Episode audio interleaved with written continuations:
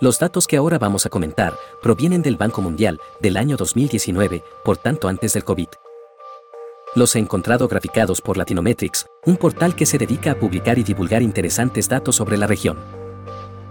Vamos a hablar del número de personas que llegaron a cada uno de los países de Latinoamérica y el Caribe, ya sea por aire, mar o tierra, por trabajo o turismo.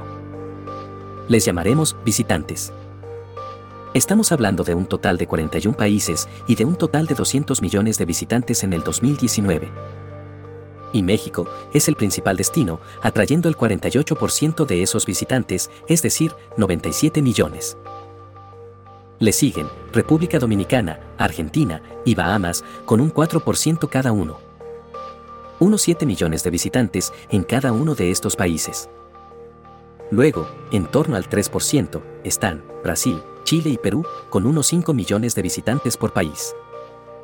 Y con un 2% de los visitantes, unos 4 millones, están Puerto Rico, Colombia, Paraguay, Cuba y Jamaica. Al final del ranking están los países más pequeños, muchos de los cuales son islas de habla inglesa, francesa u holandesa. Los tres últimos países del ranking con más de un millón de habitantes son de mayor a menor, Nicaragua, con un millón y medio de visitantes. Bolivia, con 1.200.000 visitantes. Y Venezuela, con 800.000 visitantes. Ten en cuenta que muchos de estos visitantes pueden ser del país vecino o de la misma región. Será interesante analizar el origen de estos visitantes en un futuro episodio.